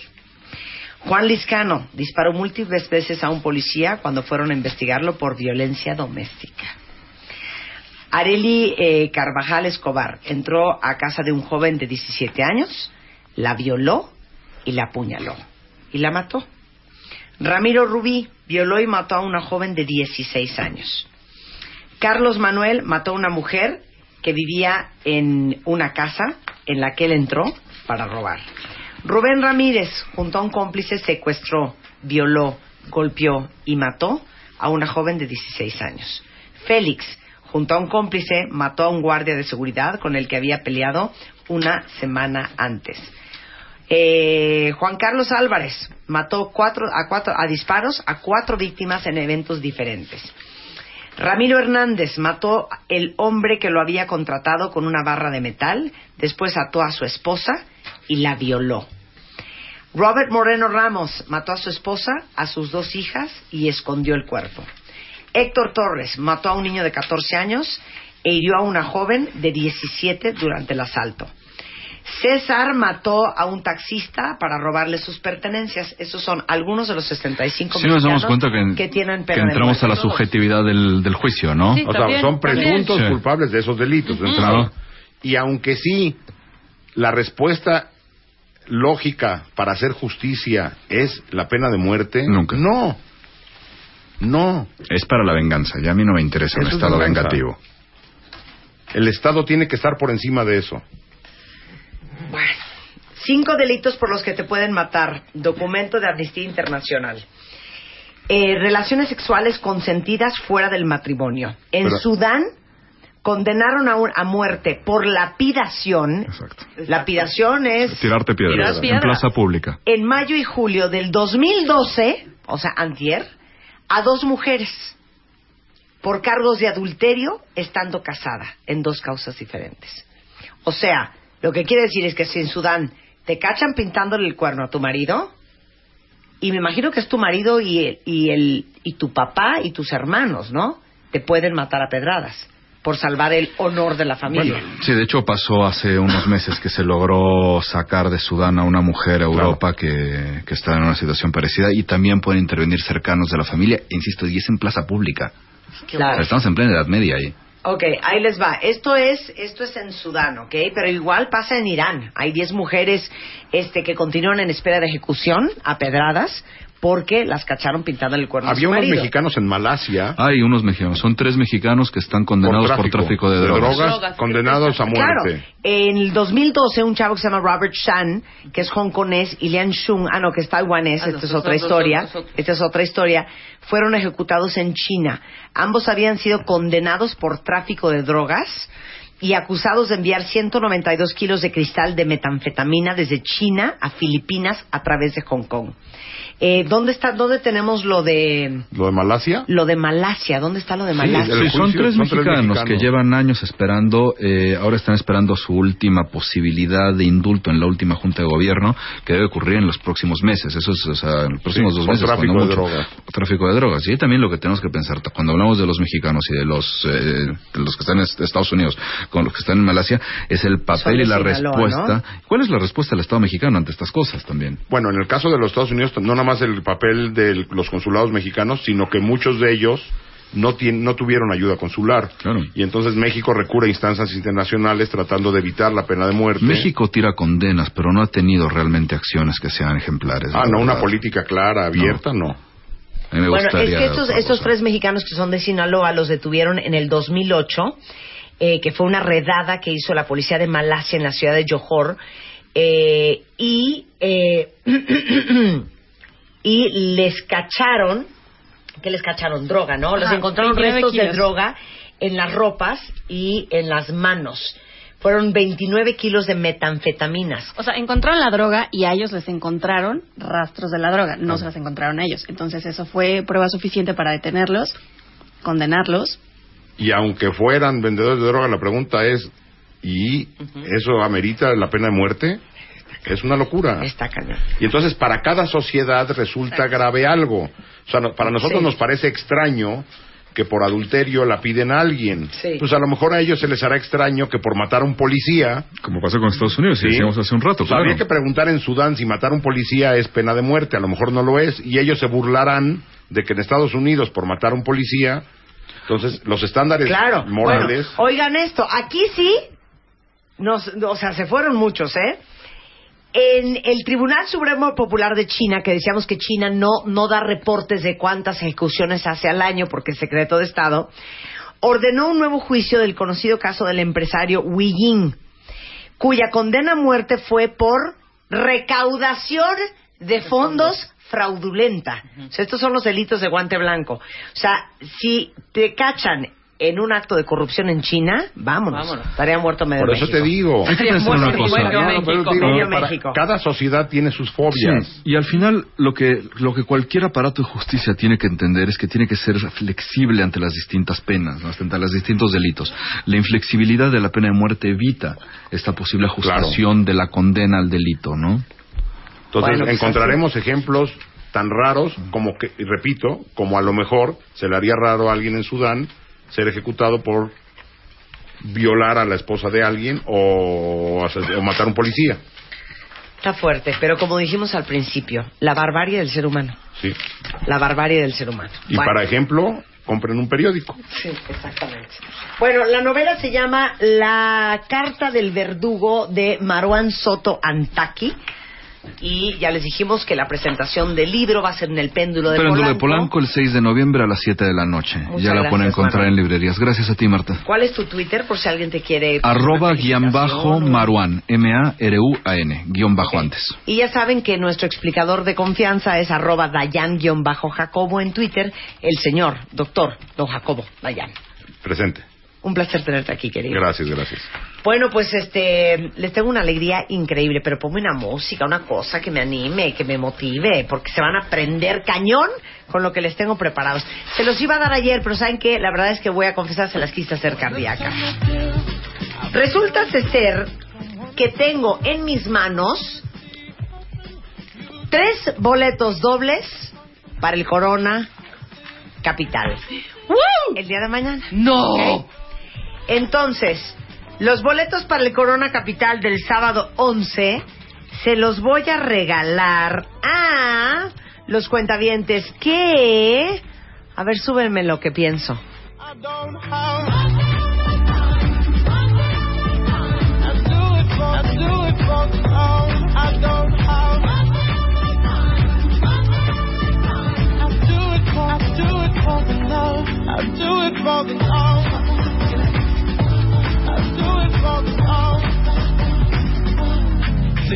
Ya sé cómo lo voy a regalar.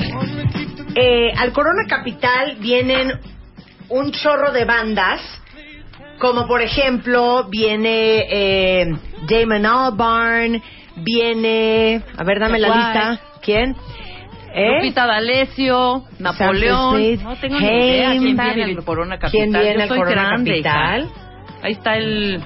A ver, danos el, el, el, el line-up. Pero bueno, estos boletos son Kings para of el Leon. día sábado, Jack White, Massive Attack, Beck, MGMT. Damon Albarn, Foster the... Ay, Foster the People. A mí sí me gusta A mí Foster the también People. Foster the People, sería el Belen único. Sebastian, Metronomy, este, Gareth Emery, Twin Shadow y un chorro de bandas que no tenemos idea quiénes son. MGMT, este, The Cooks, The Horrors, Little Dragon, Cults, The Temples. Y ahí les va. Esto va a ser por mail. Al mail de radio arroba martadebaile.com los primeros dos cuentavientes con su ID por delante que me digan quiénes son las cinco bandas que están en este de baile track van al Corona Capital, cortesía de nosotros. Suéltala, Willy. Estos son los de Baile Tracks. De Baile Tracks. Por W Radio.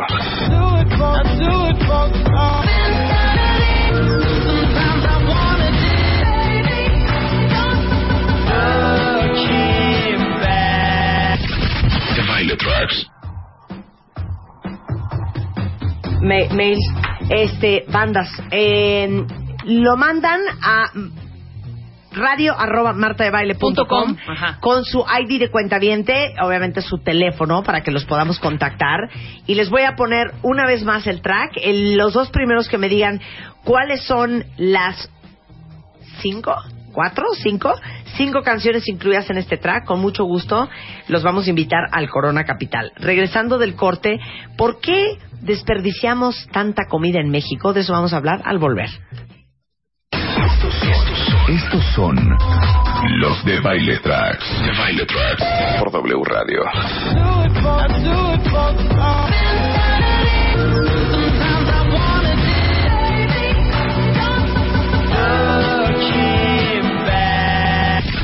De Baile Tracks. Tuitea Marta de Baile. Arroba Marta de Baile. Tuitea. Tuitea. Arroba Marta de Baile. Tuitea. Solo por W Radio. René Calle 13 is in the house. Tu voz interior, cállate y escucha. Los besos, ¿por qué dicen tanto? Tu muerte supera el favor. El ejercicio, ¿cuánto es lo menos? Piel de chinita, ¿cómo se cuidan las asiáticas? Mua de octubre, 140 páginas. Pareja, cerebro, amor, salud, consejos y alegrías. Mua, octubre, en todas partes. Mua. Una revista de Marta de René Calle 13 is in the house. Tu voz interior, cállate y escucha. Los besos, ¿por qué dicen tanto? Tu muerte supera el favor. El ejercicio, ¿cuánto es lo menos? Piel de chinita, ¿cómo se cuidan las asiáticas? Mua de octubre, 140 páginas. Pareja, cerebro, amor, salud, consejos y alegrías. Mua, octubre, en todas partes. Mua. Una revista de Marta de Baile. Son las 12.33 de la tarde y déjenme decirles que es increíble, pero México es uno de los países que más comida desperdicia. No tenemos que comer, pero entonces ¿por qué des- desperdiciamos tanta comida? Está con nosotros, querida, bienvenida, Claudia. ¿Qué tal? Hola Marta, ¿cómo estás? Muy buen día. Un placer tenerte aquí. Oye, muchas gracias por la invitación. Me siento muy feliz y que No. más que compartamos este tema tan importante como lo acabas de O mencionar. sea, no tenemos que comer. ¿Qué está pasando? Pues mira, lo que pasa es que es un país de contrastes. Por un lado, tienes que se desperdician más de 1.300 millones de toneladas anuales y por otro lado, pues tienes que más de mil millones de personas padecen hambre. Entonces, bueno, pues te quedas como, bueno, ¿qué está pasando? Y es impresionante porque les voy a decir nada más una cosa rapidísimo. El presento ella es Claudia García Zambrano, comunicación y difusión de No Tenemos que Comer. Eh, hay muchos restaurantes, por ejemplo, por, por ponerles un ejemplo muy cercano a nosotros, que no pueden donar la comida que les sobra eh, por cuestiones de salubridad Así es. y que tiran comida que no puedes tú creer. Vuélveme a dar el dato que me acabas de dar. 1.300 millones de toneladas anuales de desperdicio, en contraste con más de mil millones de personas que padecen hambre en el mundo. Ahorita estamos hablando en el mundo, por un lado, un tercio de basura sólida que se genera anualmente es comida desperdiciada. O sea, la verdad es que es un panorama es muchísimo. Bueno, esta estadística está de muerte, Clau. La verdad, cada sí. persona desperdicia, o sea, cada uno de nosotros desperdiciamos al año 179 kilos de comida. Eso incluye los pedacitos de arúgula que dejaste en el plato. Así es. Los cuatro chícharos. Los cuatro chícharos, ¿no? Los gordos de la carne que ya no te quisiste comer. Los tres panes que pellizcaste y dejaste en la canasta, el restaurante los va a tirar. Así es. ¿No? La verdad es que es grave y sobre todo Marta y, y Rebeca, pues la verdad es que en México, para plantearnos en este país que finalmente nos interesa muchísimo y que tú comentabas algo importante, pues son más de 52 millones de personas que se encuentran en pobreza y de estas 12 millones son extremadamente pobres. Entonces, bueno, honestamente de ahí surgen los bancos de alimentos en el mundo.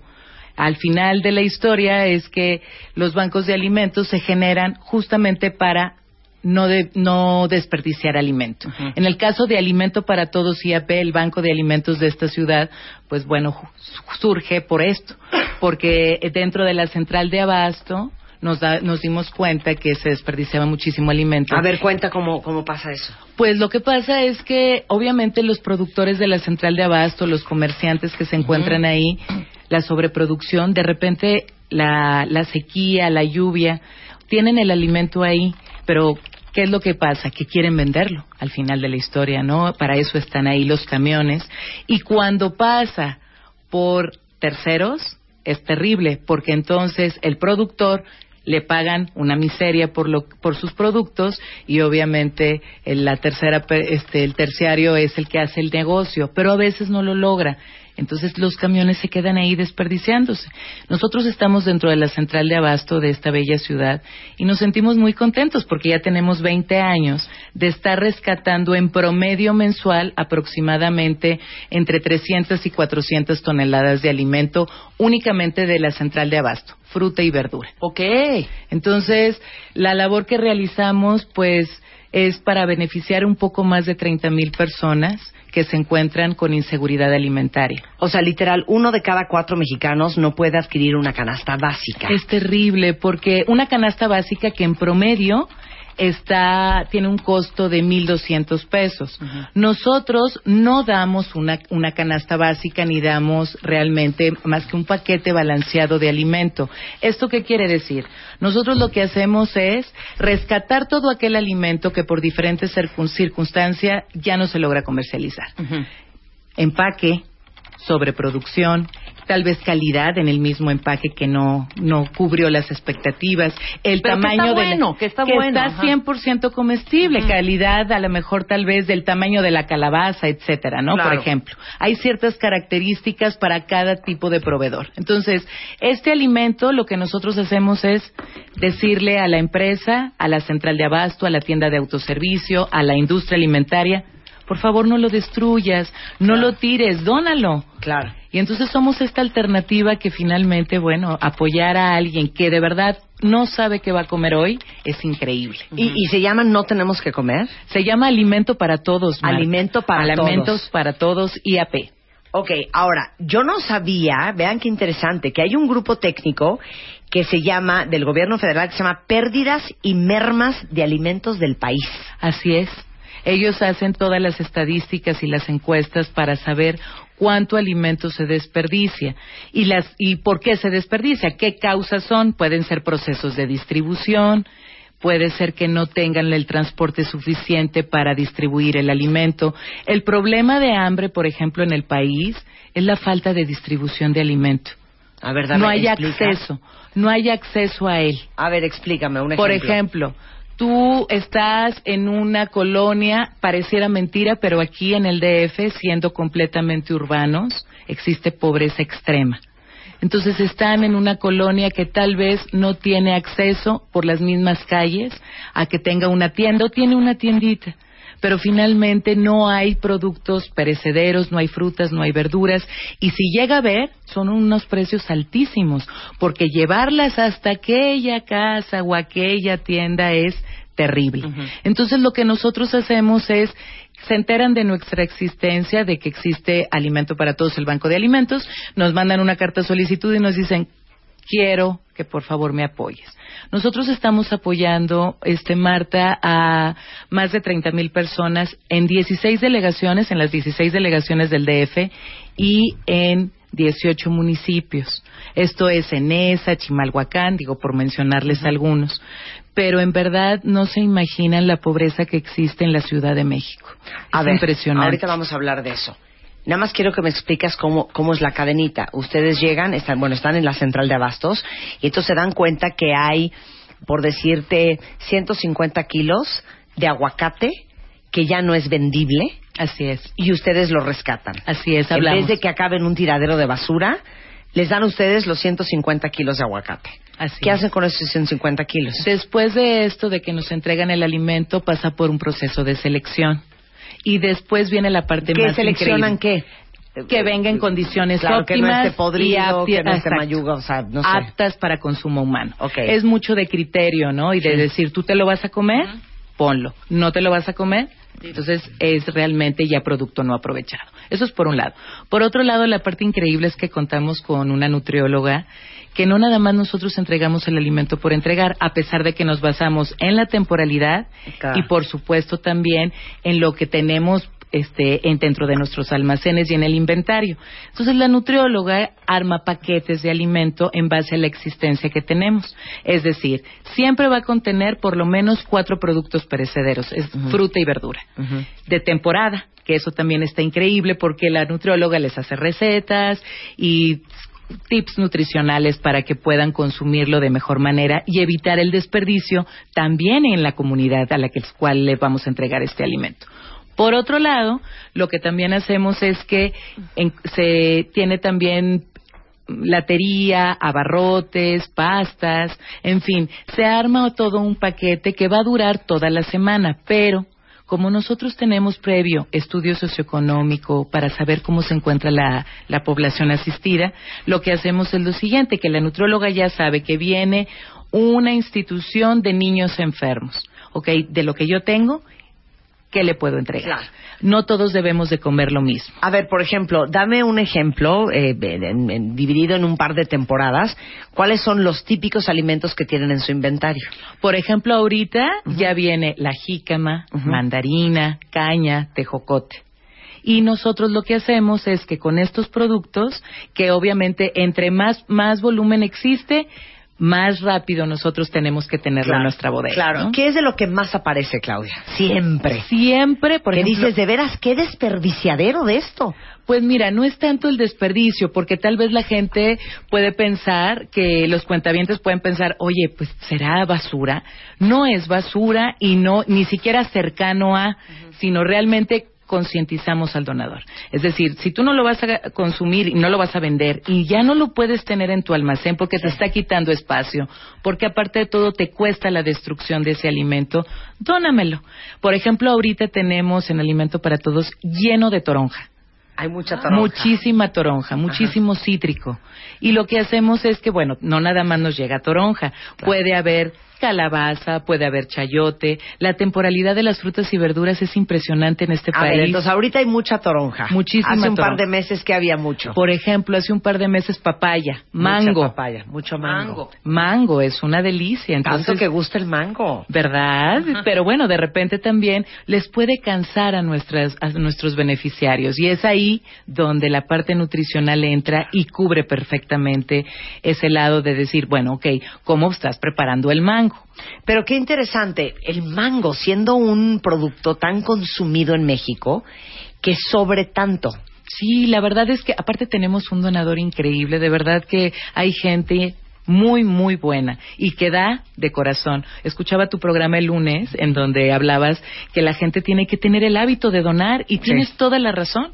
Resulta que este, este donador nos manda el transporte, nos manda trailers de mango directamente a nuestra bodega. Viene de Morelos. Y es un mango increíble, todavía está verde pero él ya tiene un hábito y una conciencia de cultura de donación para entregarnos ese producto. Entonces, la verdad es que la labor que se realiza para evitar el desperdicio, hay malos hábitos de consumo, justo como tú lo mencionabas hace un rato. En tu casa desperdicias un montón de alimento. Claro. ¿Por qué? Porque tal vez no programa, no programas tu menú. Claro, a quién no se le pudren las, la, la bueno. fruta en la canasta, ¿no? Que ese, ese plátano ya no lo quieres porque ya está negro, que ya eh, tiene unas mosquitas ese durazno. Los limones. Y es un tiradero de comida. Los limones. Los, limones. Híjole, a mí los limones, yo, es que yo soy, aparte, obsesiva de limón. Entonces, el- el- cada vez que voy a súper, así sea dos o tres, lo que sea, una bolsa de limón. montón, Oye, pero, pero de acuerdo al grupo muy técnico mal. de pérdidas y mermas de alimentos del país que les digo que fue creado por el gobierno federal y la sociedad civil, hay una lista de pérdidas por producto que a mí me tiene bastante impresionada. Digo, no me sorprende que el 54% de los productos que se pierden son pescados y mariscos. Así es. Obviamente porque duran poco. Eh, por ejemplo, está la leche, Totalmente. está el huevo, está la carne roja, pero aquí me sorprenden dos cosas. Viene que el 54% de la pérdida son mangos, ¿Qué tal? pero que el mango se descompone rápido, ¿que por qué? Pues yo no entiendo mucho este proceso, pero a nosotros nos duran bastante. Este donador que nos deja el mango está perfecto y nos dura por lo menos toda la semana. Tú compras mango en tu casa y Sí, vas a- dura. Dura. Dura. Luego el 53.9% de las pérdidas, según eh, las pérdidas y mermas de alimentos del país, es aguacate. Es que madura muy rápido. Y su proceso es muy delicado, el, el manejo es muy delicado. Y de entrada tú ve al súper y te das cuenta que está increíble el, el Precioso, el aguacate, lindo. pero cuando lo lle algunos, ¿qué tal están? O sea, los ves divinos, pero ya están aguados. Sí. Entonces, eh, su proceso de maduración fue distinto. En verdad que de repente los productos, por ejemplo, refrigerados que los sacas, que pierden su cadena de frío, afecta, ¿no? Claro, estoy viendo el 30 y... No, perdón, el 57% de las pérdidas son guayabas. Las guayabas se desperdician muchísimo y fíjate que a nosotros no nos donan tanta guayaba, te lo he de compartir. Sí, te lo he de confesar. Te lo he de confesar que no nos donan tantas guayabas, pero pues todo lo que nosotros recibimos es temporalidad y por, por supuesto, ¿no? Tratamos de entregarla prácticamente todas las donaciones de fruta y verdura ese mismo día. Digo, para- Papa, 37%. La papa es un, es un tubérculo que dura muchísimo, pero no sé, en la, anualmente nos donan, nos pueden donar papa. La papa sufre un proceso extraño porque de repente se moja. La papa viene y cuando nos las donan viene con tierra. No es como la ves en el supermercado que ya está completa. Así es. Y resulta que si se quedan en los costales mojado, no saben qué olor, qué desagradable es, porque hay que conservarla, no se puede mojar. Y ahí es donde son estos datos, ¿no? Tan impactantes. Bueno, pero para recordarle las cifras, porque son de horror, 1.300 millones de toneladas de alimento que se producen en el mundo para el consumo humano se pierden o se desperdician. Pero la contraparte es que hay 10 millones de niños que mueren anualmente en el mundo por falta de alimento. Y México no está mucho mejor. Increíblemente, a pesar de que somos uno de los países más gordos del mundo, este 52 millones de mexicanos viven en pobreza, 12 millones en extrema pobreza y uno de cada cuatro no puede adquirir ni siquiera una canasta básica. Así es. Oigan, este, pues para que hagamos conciencia de las fechas de caducidad, de cómo conservar los alimentos, de qué va en el refri, qué va afuera, eh, y cómo dejar de desperdiciar nosotros. Porque no solamente lo que se desperdicia en un súper o en una central de abastos, ¿qué estamos desperdiciando nosotros todos los días con esa mitad de aguacate que se puso negro y ahora ya no, nadie se lo quiere comer? Así ¿No? es. Hasta Sí, sí, eso. sí. Hasta eso. Nosotros podemos evitar todo esto no haciendo compras en exceso, ¿no? De entrada. No lo, cuando uno va con hambre al supermercado, no sé si te pasa, de inmediato Claro. quieres todo y entonces resulta que se te queda por ahí. Hay, hay algo muy importante que me gustaría compartirles, es que el consumo preferente todavía puede durarnos, si es un yogurt o un queso, puede durarnos hasta 15 días si lo conservamos en las condiciones adecuadas.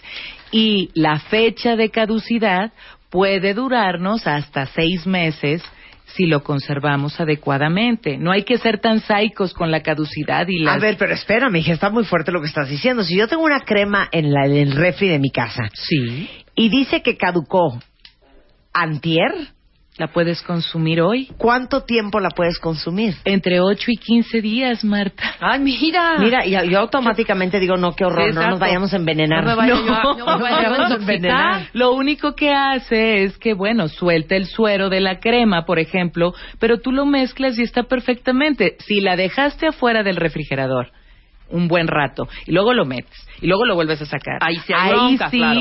es terrible y ahí sí te va seguro a provocar un dolor de estómago. Pero si no, no hay que, de- no hay que tirarlo. En verdad, el, el yogurt para beber, agítalo y listo. Desperdiciamos un montón de comida en nuestras casas, hay que tomar conciencia. Por la fecha de caducidad. Por la fecha de caducidad. Yo conozco a muchas personas cercanas a mí que son psicos con la fecha. Ya caducó y pum, lo tiran. Y aparte lo tiran cerrado. Hay que tomar conciencia. Si lo vas a tirar, hay que abrirlo para que alguien más no lo consuma. Claro. Oye, hay que hacer un, un programa sobre las fechas Ya, de caducidad. ya. De comida, pero ¿sabes qué? De medicinas. De co- de me- de- de- de- Porque se supone que la pastilla, si se venció en mayo del 2014, Ujú. se supone que no pasa nada si te la tomas en julio. Pero Sí, no nada. sé. No, pero entre que no sabe uno Si y sí tomas- sabe, acabas tirándola Claro. y comprando otra. Así es, así es. Exactamente. No Hay te que destruirlo. si te la tomas en si es del 2012, no te va a hacer efecto nada más. ¿Podemos ayudar en algo Alimento para Todos, Clau? Pues este espacio es una gran ayuda y muchas gracias. Y me gustaría, si me lo permiten, hacer una mención. Nosotros justamente el próximo jueves 16 de octubre es el Día Mundial de la Alimentación, va ligado con los bancos de alimentos en el país.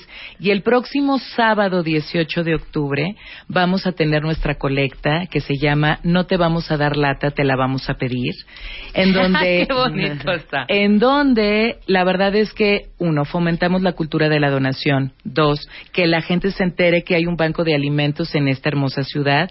Y tres los tres sectores se encuentran participando, las empresas, la sociedad en general y el gobierno. Todos los jóvenes que realizan su servicio militar nacional pasarán por ciertas delegaciones en el Distrito Federal a recaudar producto básico, arroz, frijol y latería. Sábado 18 de octubre, el horario va a ser de 8 de la mañana a 2 de la tarde. Pueden consultar los centros de acopio que vamos a tener, que aproximadamente son 19 centros, en nuestra página web, que es alimentoparatodos.org.mx. Síganos por las redes sociales, en Twitter, arroba alimento para, y en Facebook, Alimento para Todos IAP. Y bueno, pues agradecer porque todos tus cuentavientes, ¿qué tal? Nos están escuchando. Ay, son los más generosos aparte, ¿eh? O sea que seguramente vas a contar con mucho apoyo el día de lo de lo de, De la colecta. de la colecta de las latas. Me parece muy bien. No te vamos a dar lata, te la vamos a pedir y pues les agradezco mucho. No, pues muchas gracias. Gracias por estar aquí. Al contrario. Gracias, Claudia. Es alimentoparatodos.org.mx, que de hecho, déjenme decirles, como viene el Día Mundial del Desperdicio, eh, mañana Enrique Ranz Alcázar, nuestro adorado Enrique Ranz Alcázar del Hueso, de 10 de la mañana a 12 del día, va a tener aquí en W Radio un programa especial sobre el desperdicio de la comida en México. Estamos de regreso el lunes en punto de las 10 de la mañana. Disfruten a los ganadores del Corona Capital, que ahorita por Twitter les vamos a decir exactamente quiénes son. Eh, disfruten el Corona Capital de este fin de semana.